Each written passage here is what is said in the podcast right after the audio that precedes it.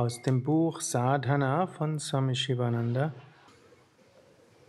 Aufgrund von Unwissenheit identifiziert sich der Mensch mit Körper, Geist und Prana.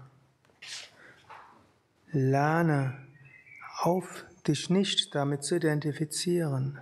Wenn du deine wahre Identität vergessen hast als das höchste unsterbliche Selbst, wenn du durch falsche Identifikation mit Körper und Psyche Kummer und Schmerz erleidest, dann kannst du durch Hingabe an Gott und den spirituellen Meister zur Natur deines Selbst kommen.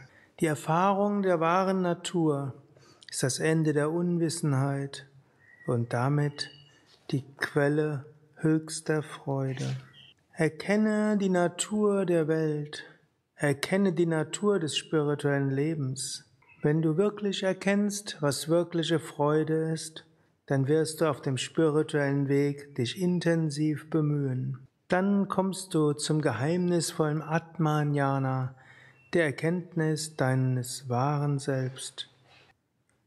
Seid bereit zu unterscheiden, seid bereit, euch hinzugeben. Seid bereit, in das Reich unsterblicher Wonne zu gelangen.